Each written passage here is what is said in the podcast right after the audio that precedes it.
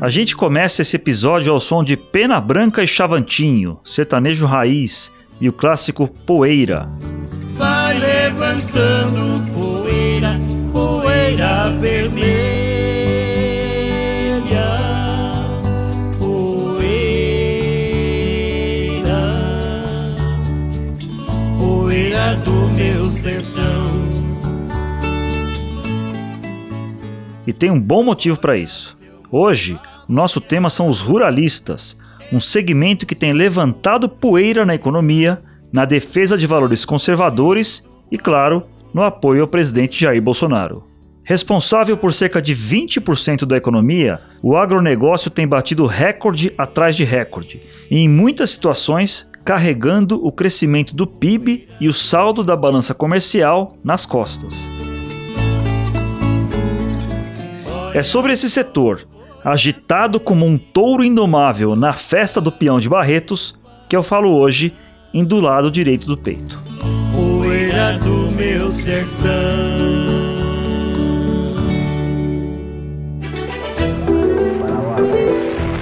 da tirania para a liberdade.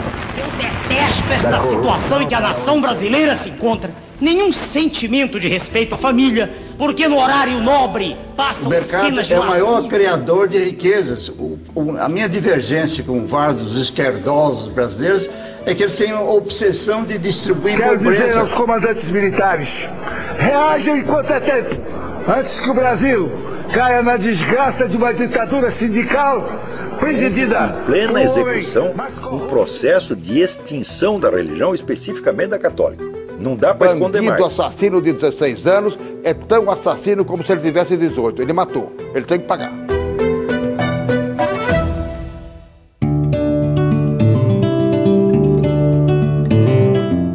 Se muita gente ficou um pouco desiludida com o primeiro ano do governo Bolsonaro, o campo, de uma forma geral, continua bastante empolgado. O Bartolomeu Braz Pereira, por exemplo, segue apoiando de modo firme o presidente.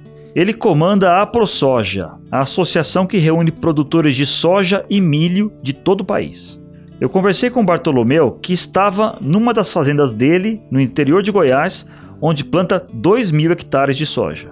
Para ele, o atual governo deu tranquilidade para o campo trabalhar e quebrar recordes, além de ser um aliado contra invasores de terra e o que ele vê como excessos dos ambientalistas. O campo foi o primeiro a apoiar Bolsonaro, né? Isso aí é fato, é noticiado.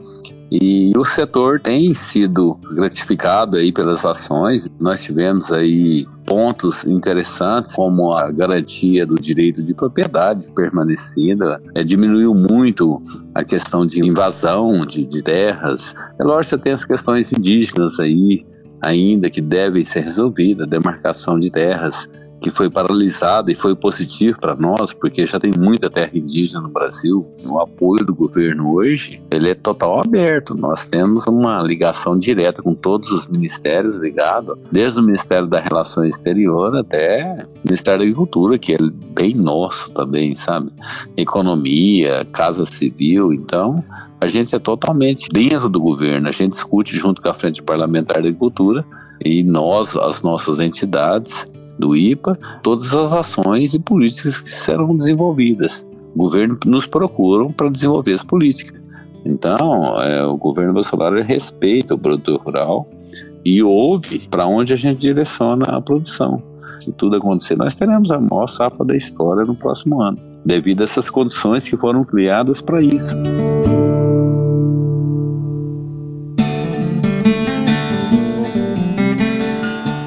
No momento em que eu estou gravando esse episódio, dezembro de 2019, a soja acabou de ser plantada e as perspectivas para a safra do ano que vem são as melhores possíveis.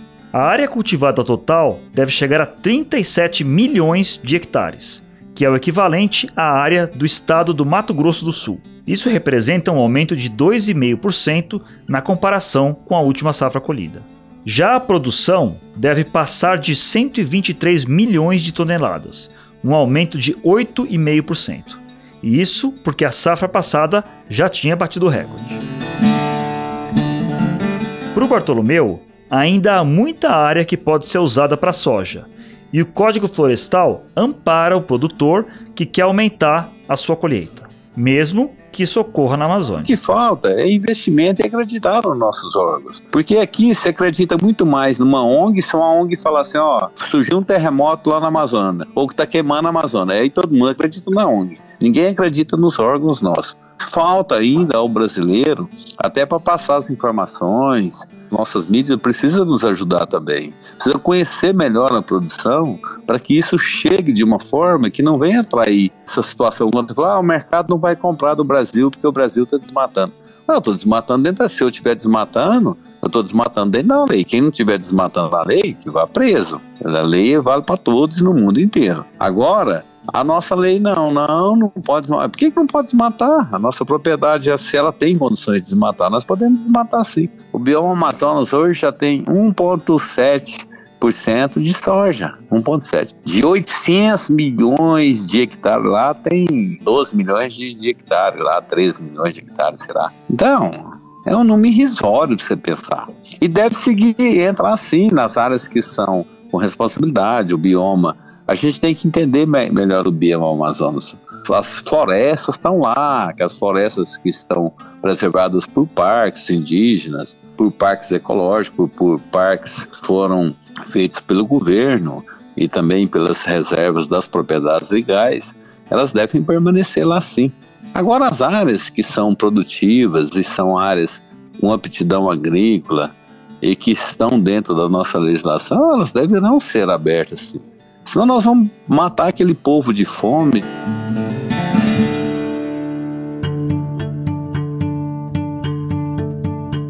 O Código Florestal, aprovado em 2012, exige que haja preservação de um determinado percentual da propriedade, que varia de acordo com o bioma. Na Amazônia, por exemplo, 80% da área não pode ser desmatada, mas esse percentual cai para até 20% em outras regiões o que aumenta a possibilidade de exploração da atividade agropecuária. Os últimos dados indicaram um aumento crescente no Brasil do desmatamento, muito em razão do avanço da agropecuária e de queimadas promovidas por produtores. Segundo o sistema de monitoramento PRODES, foram desmatados mais de 9.700 km entre agosto de 2018 e julho de 2019 um aumento de 29,5% na comparação com o ano anterior. Para o agronegócio, a crítica, sobretudo de estrangeiros, de que o setor é o vilão na questão ambiental é injusta. É Europa, então não poderia produzir alimento. Eles destruíram tudo, então eles deveriam estar fora do mapa. Lá deveria banir toda a produção, porque lá não tem produção sustentável. Lá não existe produção sustentável. Nos Estados Unidos não existe produção sustentável. Na Argentina não existe produção sustentável. Somente no Brasil exige ainda é cobrado mais. Então, quando você vê o mercado falando isso, isso é econômico. Isso são empresas que querem ganhar em cima disso estão ganhando em cima disso porque existe uma grande população que é sentimentalista a essas balelas que foram inventadas aí e ficam apoiando essa situação. Se querem apoiar, Olha, tem uma reserva legal. Quem está zelando das reservas legais? Aonde tem mais reserva legal no mundo, não sendo no Brasil, que o produtor protege a sua própria reserva? Não existe. Então nós temos que zelar dessa reserva legal, protegê-la, cercar, sabe, para o meio ambiente. Aí você vai falar assim: ah, o mercado. Aí eu até citei esses dias. Então vai comprar soja na lua.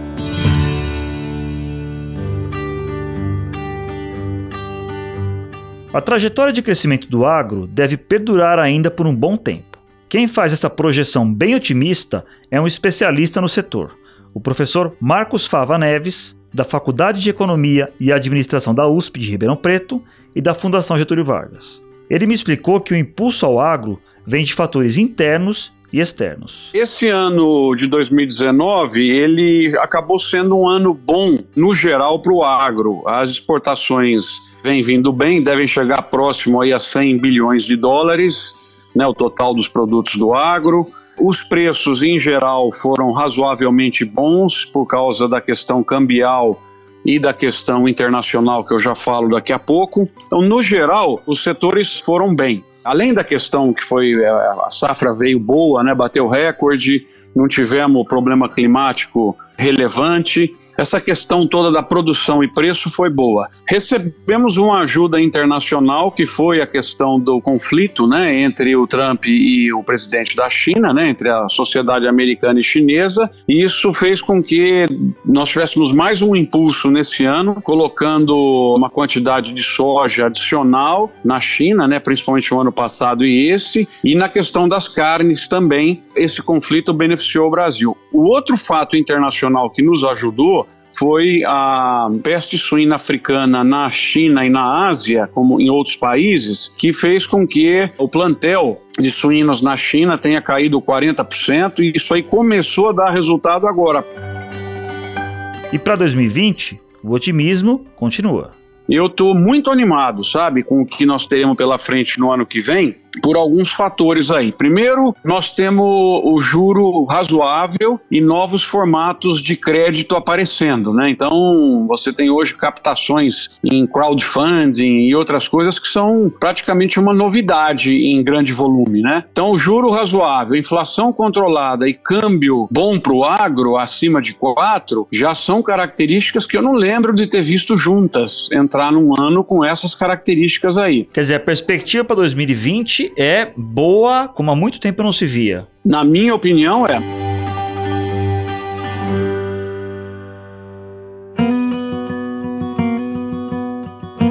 Ah, se você tá ouvindo um piado lá no fundo da conversa, não é defeito do seu smartphone não, viu? É a calopsita Charlie, do professor Marcos, que está se manifestando. Quem notou foi o Tomé Graneman, que edita esse podcast aqui. Isso, juro, inflação, câmbio, ah, o investimento previsto em ferrovia é brutal, né, com concessões e outros. Claro. Marcos, só um minutinho, por favor. Que, que tem, tem algum barulhinho ali atrás, alguma coisa? Parece um ser vivo. Você tem algum passarinho aí atrás que tá piando alguma coisa? De vez em quando ele pia. ah, não, de boa, de boa. Mas é, é, é Mas é agro também, né? É agro. Muito bom. É, é, é, dá o clima mais de roça, né? De, de campo É, e tal. é. Né?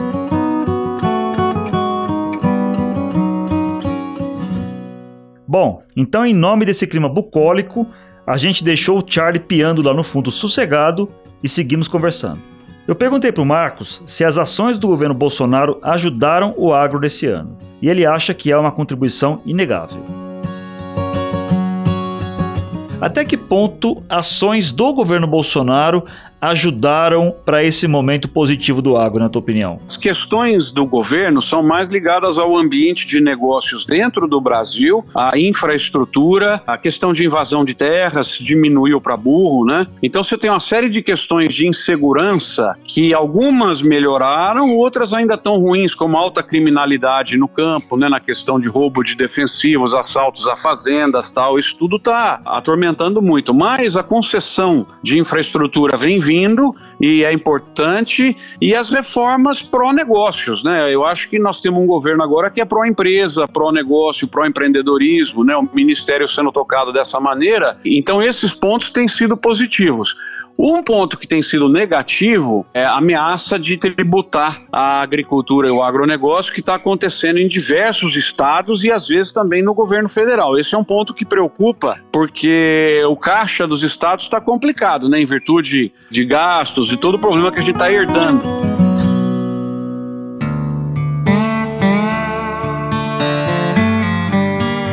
E ele também defende que dá para conciliar a expansão do agronegócio com as preocupações ambientais. O Brasil hoje, com os grãos, ele ocupa 63 milhões de hectares, tá?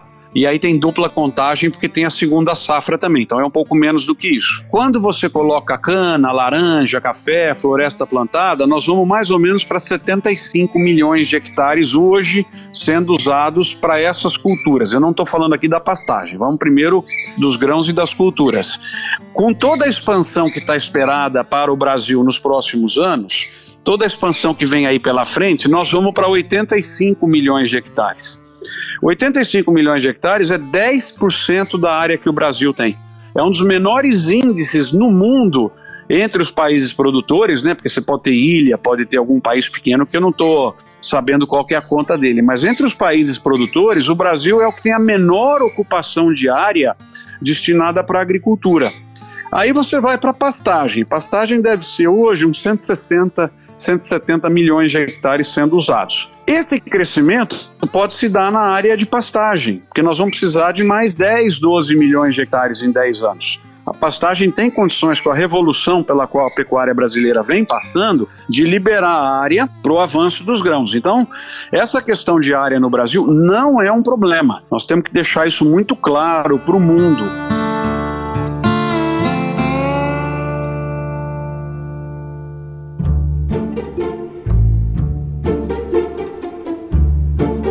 Mês de abril deste ano, o presidente Jair Bolsonaro teve na AgriShow, em Ribeirão Preto, uma das maiores feiras agrícolas do Brasil, especializada na venda de máquinas. No discurso de abertura, ele fez questão de reforçar a aliança com o campo. Disse, inclusive, que se sentia como se fosse mais um dos ruralistas que estavam na plateia. E é orgulho voltar aqui a essa cidade.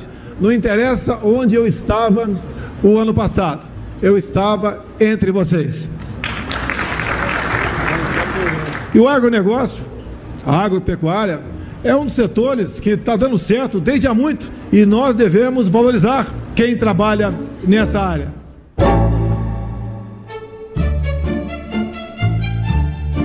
Alguns produtores têm até comemorado a alta no preço da carne, coisa que desagrada quase todo mundo. Isso aconteceu recentemente em Brasília e deixou o presidente Bolsonaro visivelmente constrangido.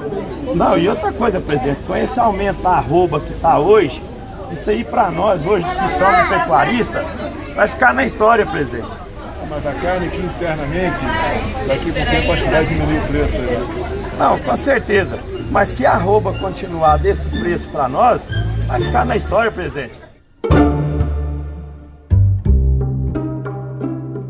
O Maurílio Biagi Filho é presidente emérito da AgriShow e por décadas foi um dos principais usineiros de cana-de-açúcar do interior de São Paulo. Ele elogia bastante dois ministros do governo Bolsonaro. Uma é a Tereza Cristina, da Agricultura, o que não chega a surpreender, já que ela foi indicada para o cargo pelo setor do agronegócio. A ministra tem feito um trabalho muito eficiente, a ministra é uma conciliadora, a ministra é uma pessoa de muito bom senso. Eu conheço a ministra na época que ela era secretária de, do Estado de Mato Grosso, ela já desenvolveu naquela época, no Estado de Mato Grosso do Sul aqui, um trabalho excepcional, ela era, tem uma competência muito, muito, muito grande e conhece bem o setor e tem uma ligação grande com o setor. É, eu acho que é ministro ideal. Nós devíamos ter, assim, um ministro da saúde com essa mesma vocação, com a mesma competência, um ministro de. E todos os ministros deviam ter a expertise que a ministra da Agricultura tem com relação ao setor que ela está ligada. E o outro é titular de uma área em que não é tão comum ver elogios do setor rural. Eu estou falando do ministro Ricardo Salles, do Meio Ambiente. O segredo do sucesso do ministro, para o Maurílio, é ter desaparelhado o órgão. Era um ministério muito politizado, muito, como é que se diz, quando você tem as influências ideológicas muito fortes, com aquela questão toda da Amazônia, tudo que aconteceu, você vê que houve uma, uma repulsa muito grande da, da comunidade internacional em relação ao ministro que se manteve tranquilo, se manteve firme na, numa posição que você tem que colocar nos eixos algumas coisas que não eram a favor do Brasil. Eu posso citar o exemplo das ONGs, por exemplo, eu nunca entendi, porque quantas ONGs tem na, na Amazônia, né? Não sei, uns dizem que tem 400, outros tem 500, outros tem 300, e quantas ONGs tem no semiárido nordestino, né? Onde precisa de uma ajuda muito grande, etc, etc. Tem alguma coisa esquisita nisso, Fábio? Tem alguma coisa esquisita. O ministro, pura e simplesmente, está tentando colocar ordem, colocar que o meio ambiente seja uma atividade sustentável, né? E não política.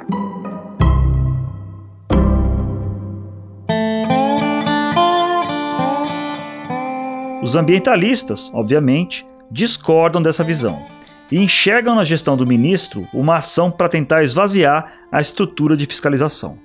O Maurílio, no passado, já teve uma ótima relação com os governos do PT. Ele chegou a apoiar o ex-presidente Lula em campanhas, por exemplo, mas hoje diz que se desiludiu com o antigo aliado. Ele acha também que as coisas com Bolsonaro estão bem melhores. Aliás, elogia ainda governos bem mais antigos. Obviamente que o, o, setor agrícola apoiou muito a eleição desse novo governo, né, sem dúvida nenhuma. Mas ele não teve nenhuma influência grande ainda em tudo que está acontecendo, né? Isso as coisas já eram coisas que estavam vindo de longa data, né? Esse embasamento do setor agrícola vem de, vem de longa data. E o Brasil, o que eu vejo, como eu vejo isso, eu vejo que o Brasil precisava mudar. E essa mudança, ela está vindo, tem alguns criticam de uma forma, outros criticam de outra forma, mas a verdade é que da forma como ele veio até um ano atrás, não era possível continuar, não é possível continuar. Isso para mim, particularmente, é muito claro. Eu, eu prefiro gente que fale algumas coisas não muito conexas, mas faz as coisas conexas, do que gente que fala coisas conexas e faz coisas desconexas, né? Eu comecei a ter que trabalhar, que ter que me participar, que ter que trabalhar com governos, isso começou numa época muito boa que foi na época do presidente Geisel. Começou basicamente o presidente Geisel. Presidente Castelo Branco eu não tive muito contato, mas começou com o presidente Geisel, que fez todo aquele trabalho. Nós levamos o presidente Geisel em 1974 um trabalho que se chamava Fotossíntese como fonte energética. O presidente gostou muito, ele promulgou uma lei, uma lei que se chamava Pro Álcool, é um diferencial enorme para o Brasil. Depois o presidente Figueiredo veio aqui inaugurar diversas destilarias que nós fizemos naquela época do Pro Álcool nós fomos, nós fizemos três primeiros projetos que o doutor Ângelo Calmon de Sá, como presidente do Banco do Brasil, veio aqui assinar, depois veio aqui o, o ele como ministro da Comércio e Indústria inaugurar as destilarias. Foi uma época de um crescimento enorme, com um relacionamento enorme de trabalho, um trabalho muito interessante, muito propício. O presidente Figueiredo veio aqui com oito ministros de Estado inaugurar a destilaria MB, que meu pai tinha acabado de falecer, uma homenagem que a gente fez a ele, etc. Eu tive tive um relacionamento muito grande no momento em que o Brasil cresceu muito. E no momento que agora, analisando a posterior, você viu a lisura dessas pessoas que fizeram esses governos, né?